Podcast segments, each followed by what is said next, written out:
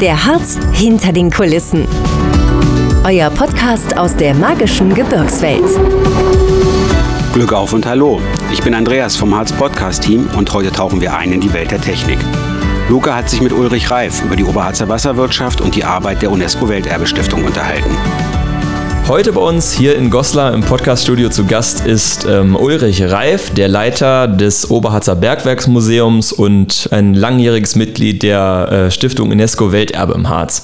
Hallo Herr Reif, schön, dass Sie heute bei uns sind. Ja, Glück auf aus dem Oberharz. Wir starten einfach mal rein. Heute soll es ein bisschen um das Thema äh, Oberharzer Wasserwirtschaft gehen und natürlich auch um Sie. Nehmen Sie uns noch mal kurz mit in die Materie. Was ist die Oberharzer Wasserwirtschaft überhaupt und zu welchem Zweck diente die mal? Warum wurde die, so wie sie existiert, eingerichtet? Oberharzer Wasserwirtschaft, das wissen Sie wahrscheinlich äh, seit 2010, Teil des UNESCO-Welterbes im Harz. Erweiterung zum Bergwerk Rammelsberg und der Altstadt von Goslar. Und damit hat das äh, alte Welterbe Rammelsberg und Goslar seine Fläche verzichtfacht. Wir haben also 200 Quadratkilometer Fläche heute von Goslar bis Walkenried. Und dazwischen gibt es eine ganze Reihe Anlagen, Teiche, Gräben, Wasserläufe, Wasserräder, Bergwerke, Teile von Bergwerken. Äh, sehr spannend, kann man alles gar nicht in einem Satz vorstellen. Ähm, ein vorindustrielles Energieerzeugungssystem, das ist sozusagen der Status, weswegen es auch äh, Welterbe geworden ist, weil es eben sehr komplex und über eine lange Zeit, also über Jahrhunderte ist es entstanden. Die ältesten Anlagen tatsächlich hier am Wasser, äh, am Rammelsberg, äh, Feuergezehr, Stollen sind also europaweit äh, die ältesten Bergbauanlagen äh, dieser Epoche, also aus dem Mittelalter, sind alles wasserwirtschaftliche Anlagen. Das ist auch so das Prinzip. Der Bergbau verschwindet, die Erze sind abgebaut, die Schächte werden abgerissen, verfüllt, damit keiner reinfällt. Die Oberharzer Wasserwirtschaft ist übrig geblieben, wenn man so möchte. Ähm, und sie diente ursprünglich dazu, die Bergwerke mit Energie zu versorgen. Das war ihre Funktion. Und die alten Bergleute würden sich vielleicht heute ein bisschen wundern, dass wir etwas, was nur dazu diente, die Räder am Laufen zu halten, die Energie zu liefern für ihren Betrieb, dass das heute so einen hohen Kulturstatus genießt. Aber wenn man sich das anschaut, äh, in der Landschaft, unter Tage, auch die Vernetzung untereinander, also es ist ja immer wieder umgebaut worden. Ein Bergwerk war ausgeerzt, wie man so sagt, da war nichts mehr zu finden. Und dann hat man das Energiesystem neu organisiert. Man hat aber die gleichen Teiche, die gleichen Gefällestufen, die äh, gleichen Röschen genommen und das Wasser dann vielleicht in einer anderen Richtung durchgelenkt. Das ist also mehrfach passiert. Und dadurch ist dieses gigantische System entstanden. In welchem Umfang kann ich mir das vorstellen? Äh, wie groß ist dieses System der Oberharzer Wasserwirtschaft? Also nur ein paar Zahlen, ich will jetzt nicht zu viel. 300 äh, Kilometer Gräben sind äh, belegt. Ähm, davon sind äh, ungefähr ein Drittel sind noch in Betrieb erhalten durch die Harzwasserwerke. Äh, die waren auch nie alle gleichzeitig in Betrieb. Also die sind immer geändert worden. Es gibt viele aufgegebene Gräben im Gelände. Wenn man einen Blick dafür hat, dann sieht man das auch. Oft sind sieben, acht, neun äh, Etagen untereinander, Gefällestufen. Äh, wir haben 30 Kilometer Wasserläufe. Das sind unterirdische Wasserleitungswege. Das heißt, der Graben hat einfach eine Abkürzung genommen, ist durch den Berg geflossen und wurde dadurch, äh, dadurch äh, das Wasser auch gleich etwas erwärmt, dass es im Winter dann nicht so so schnell einfriert. Wir haben 60 Teiche noch in Betrieb. Insgesamt sind es 120 gewesen, etwa roundabout, äh, die insgesamt belegt sind. Aber auch da sind immer wieder Teiche aufgegeben worden. Da sieht man heute noch den Damm. Manchmal sind die Dämme heute noch als Wanderweg oder mhm. da waren Graben drauf. Deswegen hat man nur den Damm stehen lassen und der Graben fließt noch drüber. Der Teich ist aber nicht mehr da. Also so viele kleine Geschichten und sehr nette Orte. Und äh, schön eben für die Wandertouristen. Man kann wirklich horizontal, weil das Wasser bleibt sozusagen auf einer Höhe, äh, sehr bequem durch eine Gebirgslandschaft wandern. Also zum Beispiel äh, Rehberger Grabenweg mit dem Kinderwagen oder sogar mit dem Rollstuhl, Rollator bequem zu wandern. Äh, man kommt dann vom Oderteich aus wirklich wunderbar in die Gebirgslandschaft, aber ohne dass man also steil äh, Wege bergauf oder bergab gehen müsste. Das ist so ein Charakteristikum auch der Wasserwirtschaft, dass man lang dran laufen kann und immer am Wasser lang. Ne? Ja, die Oberharzer Wasserwirtschaft gehört ja auch zum UNESCO-Welterbe. Äh, wie ist es denn dazu gekommen, dass äh, dieses Konstrukt, also es war ja nicht immer UNESCO-Welterbe, vielleicht können Sie uns mal kurz ein bisschen da mitnehmen auf den Entstehungsprozess zu diesem Welterbe-Status. Also wenn man weit ausholt, äh, geht es im Grunde schon im äh, Ende des 19. Jahrhunderts los, dass man gesehen hat, das ist etwas Besonderes. Also dieses System von Teichen, Gräben, Wasserläufen, es prägt ja die Landschaft. Also wenn man bei Klausthal-Zellerfeld oder St. Andreasberg, Hahn, Wiese äh, unterwegs ist, in den Wäldern oberhalb von Bad Grund, dann sieht man diese Teiche und oft genug werden sie von den Touristikern als Bergseen vermarktet. Das sind aber eben keine natürlichen Seen. Seen gibt es von Natur aus im Harz überhaupt nicht. Äh, alles, was wir an Wasserflächen haben, hat der Mensch dort geschaffen. Und so wie die modernen Talsperren, ihre historischen Vorläufer, das ist eben die Oberharzer Wasserwirtschaft. Und ähm, das ist über Jahrzehnte immer äh, gesehen worden, äh, wie können wir das erhalten. Also nachdem dann die aktive Nutzung durch die Bergwerke aufhörte, äh, gab es Energieerzeugung. Das war so ein Schritt, sozusagen ein Denkmal in Nutzung zu erhalten, wobei der Denkmalwert damals noch nicht das Entscheidende war. Ähm, und darüber haben sich, weil Kraftwerke dranhingen, haben sich, hat sich die Systeme erhalten, es wurde neu genutzt. Und zum Beispiel der Ottilie-Schacht, der Kaiser-Wilhelm-Schacht, äh, Grube Samson läuft heute noch ein Grubenkraftwerk. Und es gibt kleinere Kraftwerke, die auch heute noch Teile der Oberharzer Wasserwirtschaft zur Energieerzeugung nutzen. Ähm, der kniffelige Punkt war 1980, als die Preußag ihre Betriebsabteilung Kraft- und Wasserwirtschaft aufgegeben hat. Es war im Grunde die vorweggenommene Stilllegung der letzten Harzer Bergwerke, also Hilfe Gottes in Bad Grund und selbstverständlich äh, das Erzbergwerk Rammelsberg in Goslar. Ähm, damit war auch die, die Notwendigkeit, nämlich Energie zu erzeugen, entfallen. Und damit war so ein bisschen die kritische Phase eingetreten. Was passiert jetzt mit den Teichen? Denn ein Teich, der einfach vor sich hinsteht, ist natürlich ein Sicherheitsrisiko. Da ist eine Menge Energie hinter dem Damm. Deswegen ist das Wasser ja angestaut und da muss regelmäßig jemand nach dem Rechten sehen. Das muss gepflegt werden. Manchmal muss auch ein kompletter Damm neu an, äh, abgedichtet werden und regelmäßig äh, Monitoring muss stattfinden. Das ist nicht unsere Aufgabe als Welterbestiftung, das ist die Aufgabe der Harzwasserwerke. Das Oberharzer Wasserregal wird ja von den äh, Harzwasserwerken immer gern nach vorne gestellt. Gemeint ist damit das Recht, äh, Wasser zu entnehmen aus der Landschaft und es dann in, in die Talsperren zu leiten. Und die Harzwasserwerke haben sozusagen als kleine Gegenleistung, als Deal, ähm, dass sie die Talsperren vom Land Niedersachsen übertragen bekommen haben, sich verpflichtet, ähm, die Oberharzer Wasserwirtschaft zu pflegen. Dafür gibt es einen Betriebshof in Klausthal am Kaiser-Wilhelm-Schacht. Im Moment leider nicht zu besichtigen, pandemiebedingt, aber äh, sonst haben wir häufig auch mal Führungen dort gemacht. Da ist wirklich Making-of Wasserwirtschaft. Da werden die äh, Striegelhäuser repariert, da werden äh, Fehlschläge vorbereitet, die dann im Gelände eingebaut werden.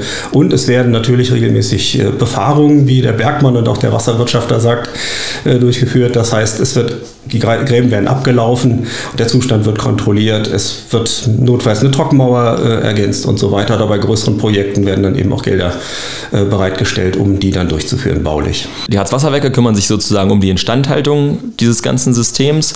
Worin liegt dann die genaue Aufgabe der Stiftung UNESCO Welterbe im Harz? Unsere erste Aufgabe ist die Vermittlung. Das heißt also, dieses, diesen Schatz sozusagen zu heben, zusammen mit den Touristikern, wie dem äh, Harzer Tourismusverband und den lokalen Touristikern selbstverständlich. Ähm, unsere Aufgabe ist auch, die Denkmalpflege zu unterstützen, also zum Beispiel bei Fördermittelbeantragungen äh, mitzuberaten, mitzukoordinieren, die Akteure vor Ort alle in ein Boot zu holen.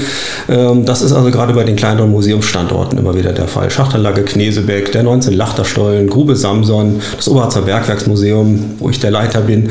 Da geht es immer eben auch darum, die verschiedenen Beteiligten, dass dann auch die Kommunen sind beteiligt, ehrenamtlich arbeitende Vereine, die Denkmalpflege und so weiter, die zusammenzubringen äh, und am Ende das Ganze dann auch äh, zu vermarkten. Also Öffentlichkeitsarbeit, Marketing ist sicher auch einer unserer Schwerpunkte.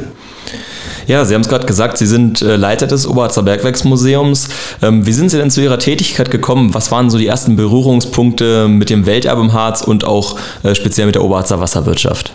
Tatsächlich, ich bin in Klausthal-Zellerfeld aufgewachsen und das Oberharzer Bergwerksmuseum ist mir seit meiner Kindheit vertraut. Und äh, als Schüler und Jugendlicher war ich immer schon in Bereichen Ottilie-Schacht, Kaiser-Wilhelm-Schacht und sowas unterwegs mit dem Museumsverein dort oben. Ich war da eine ganze Weile weg, studieren, an verschiedenen anderen Museen tätig, äh, bis ich dann 2010 von Professor Roseneck äh, tatsächlich aufgefordert worden bin, ihn zu unterstützen, damals noch im Rahmen eines Werkvertrages als Freelancer.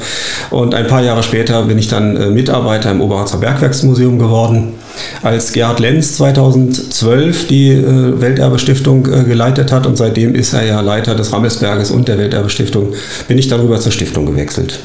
Und ein, zwei Jahre später dann wieder zurück zum Oberharzer Bergwerksmuseum als Mitarbeiter der Welterbestiftung.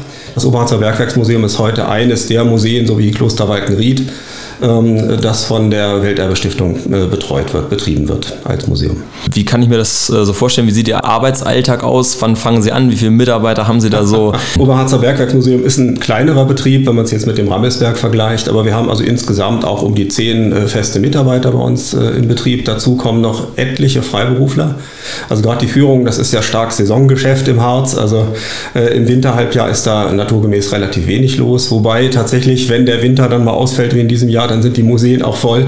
Ähm, aber Führung durch die Landschaft, das machen wir normalerweise in der Sommersaison so von April bis Oktober ist die normale Saison. Und äh, in dieser Zeit äh, finden dann eben auch Führungen unter Tage statt, durch die Stollen, durch die Wasserläufe, durch die Landschaft, durch die Wasserläufe. Es ist eben alles sehr stark in der Landschaft verteilt. Und das ist auch das Spannende, sowohl für die Gäste als auch für uns, dass man sich wirklich, wir bewegen uns im ganzen westlichen Harz. Und Sie selber machen auch Führungen oder sind Sie hauptsächlich im Museum und äh, verwalten das sozusagen, das Ganze? Also ich mache Sonderführungen dann für äh, bestimmte Gäste des Museums und ich bilde Gästeführer aus. Also zusammen okay. mit, mit Kollegen ist also unsere äh, Aufgabe eben auch die Gäste Gästeführung zu qualifizieren. Wir haben 2011 damit angefangen, die erste Ausbildungsrunde, damals noch unter Professor Roseneck. Äh, dann haben wir immer regelmäßig nachqualifiziert. Die letzte Runde war jetzt 2018 und aktuell ähm, wird es eine neue Runde geben. Wir haben natürlich jetzt mit Corona ein bisschen Probleme äh, gehabt, äh, Leute auch wirklich zusammenzurufen. Und gerade beim Gästeführen ist es wichtig, dass man nicht digital in der Zoom-Konferenz sitzt, sondern dass man sich gegenüber sitzt und tatsächlich persönlich vermittelt. Darum geht es. Und das auszubilden, zu koordinieren, Referenten einzuladen, ist einer meiner Aufgaben und auch eine der schönen Aufgaben, weil da geht es dann darum, was erfahren die Gäste denn nachher von diesem Ganzen, was wir so wissen und rausfinden. Was fasziniert Sie denn besonders an Ihrem Job? Was hat da so diese Leidenschaft für das ganze Thema bei Ihnen geweckt? Also erstmal komme ich aus diesem historischen Metier. Mein Vater war schon so für die Bodendenkmalpflege zuständig, ehrenamtlich. Also ich bin damit groß geworden, wenn man so will. Äh, das ist im Museum, da bin ich natürlich genau am richtigen Ort. Das andere ist tatsächlich der Kontakt zu Menschen. Das ist also eben nicht nur die Sammlung, nicht nur die Forschung über Münzen oder Erze oder was man sich sonst vorstellen kann, historische Modelle, äh, die wir im Museum zeigen, sondern der Kontakt zu Menschen, die sich für diese Dinge interessieren. Ähm, ja, solche Dinge wie heute Öffentlichkeitsarbeit äh, war in äh, der Corona-Pandemie auch etwas eingeschlafen, aber das ist ansonsten sehr viel. Also mit Fernsehteams durch die Gegend äh, gehen und bestimmte Highlights der Oberharzer Wasserwirtschaft zeigen ähm, aber auch neue Führungskonzepte entwickeln, äh, aber natürlich auch täglicher Betrieb. Also wo äh, muss gerade was saniert werden, wo sind irgendwelche baulichen Probleme, wo muss irgendwo am Gästebetrieb was organisiert werden.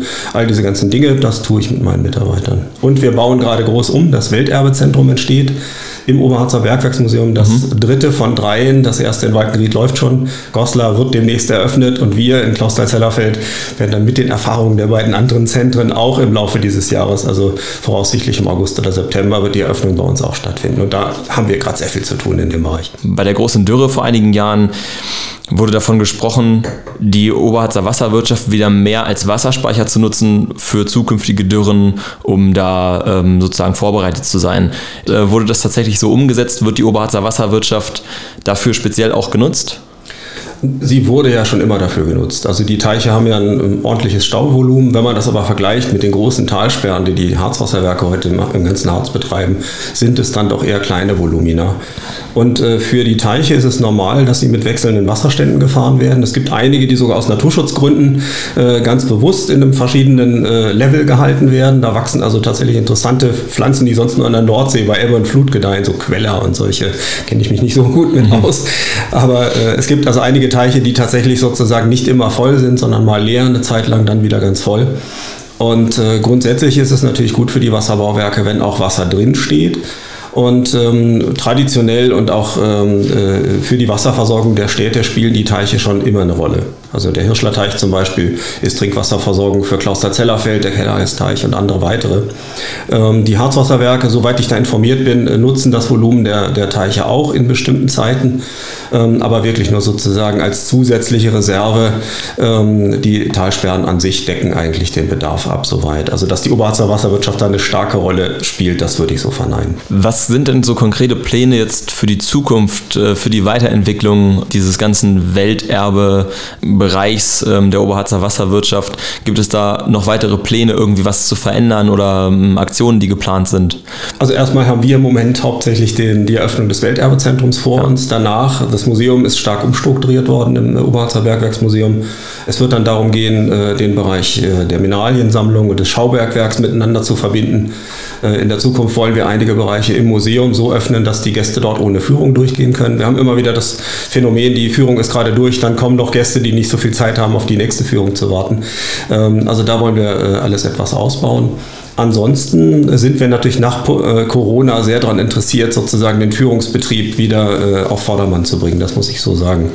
Ähm, es waren einige Führungen unter Tage, die sehr stark eingeschränkt nur laufen konnten. Aerosole in einem Stollen, da ist die Gruppengröße fast von alleine verständlich, dass das begrenzt werden muss. Ähm, das müssen wir jetzt einfach, das wird jetzt erstmal darum gehen, dass wir diesen Betrieb wieder äh, voranbringen. Ähm, eine länger schon laufende äh, Vorhaben der Stiftung und äh, was mit vielen Partnern auch sehr gut läuft, ist die Vernetzung der Standorte untereinander. Wir haben ja mehrere Betreiber. Herr Barsch in St. Andreasberg mit der Grube Samson zum Beispiel betreibt es äh, quasi auf eigene Rechnung im Auftrag der Stadt. Ähm, trotzdem soll er natürlich nicht für, für sich alleine dort äh, äh, arbeiten, sondern wir wollen es eben gemeinsam voranbringen und eben das Ganze auch als Summe der Teile präsentieren. Schachtanlage Knesebeck ist ein ehrenamtlicher Verein für die Gemeinde Bad Grund. Der 19 Lachterstollen wird durch die Kurbetriebsgesellschaft betrieben und wir sind so ein bisschen dabei, das Ganze immer zusammenzuhalten und als große Einheit mit dem Rammesberg, mit Kloster Walkenried auch nach außen zu vermarkten. Ja, ich merke, man kann die Oberharzer Wasserwirtschaft auf jeden Fall auf ganz viele unterschiedliche Weisen dann auch erleben. Mit Führungen in den Museen. Ist das auch was, wenn ich jetzt mit meinen Kindern unterwegs bin, was für die interessant sein kann? Oder ist das nur was für äh, historisch interessierte Menschen? Nein, auf jeden Fall ist es was für die ganze Familie, auch für jede Generation. Es ist gut vorher, wenn man äh, sich beraten lässt, zum Beispiel im Oberharzer Bergwerksmuseum oder auch an den anderen Museumskassen, äh, dann vorher auch zu sagen, was man da gerne machen möchte oder wo auch Grenzen sind. Also wir hatten natürlich schon Fälle, äh, dass dann jemand eine Abenteuertour gebucht hatte und sich dann aber doch wunderte, dass man also einen Schacht, eine Leiter hochklettern musste. Und äh, wenn man das äh, nicht möchte oder genau sowas sucht, dann sollte man das auch vorher sagen. Es gibt einfach sehr viele Möglichkeiten. Von einem beschaulichen Kaffeespaziergang durch eine schöne Landschaft bis hin zu äh, Kriechtouren unter Tage auf allen Vieren. Also ist alles im Programm mit drin. Und dazwischen natürlich auch einfach mit Helm und Geleucht durch einen Wasserlauf, wo man dann historische Inschriften noch an der Wand gezeigt bekommt, äh, mit einem Kunden kundigen Gästeführer in der Gruppe unterwegs oder zu festen Führungen. Ähm, also es ist eigentlich für alle was dabei. Die Eisenbahnfahrt mit der Tagesförderbahn möchte ich nicht vergessen, zum Ottilie-Schacht zwei Kilometer äh, mit der Dampflok, mit der Akkulok äh, durch den, äh, durch den Bergwald zu fahren. Schöne Geschichten. Vielen Dank, Herr Reif, dass Sie heute sich die Zeit genommen haben. Damit sind wir auch schon am Ende unserer Folge angekommen. Schön, dass Sie bei uns gewesen sind. Besten Dank. Wir sehen uns im Weltkulturerbe. Glück auf. Wenn ihr jetzt Lust bekommen habt, die Oberharzer Wasserwirtschaft und das Bergwerksmuseum selbst zu erleben und zu erwandern, findet ihr alle Informationen dazu unter www.oberharzerbergwerksmuseum.de. Weitere Blicke hinter die Kulissen des Harzes findet ihr ab sofort überall, wo es Podcasts gibt. Noch mehr spannende Geschichten und alle Informationen zu eurem Harzurlaub gibt's unter www.harzinfo.de.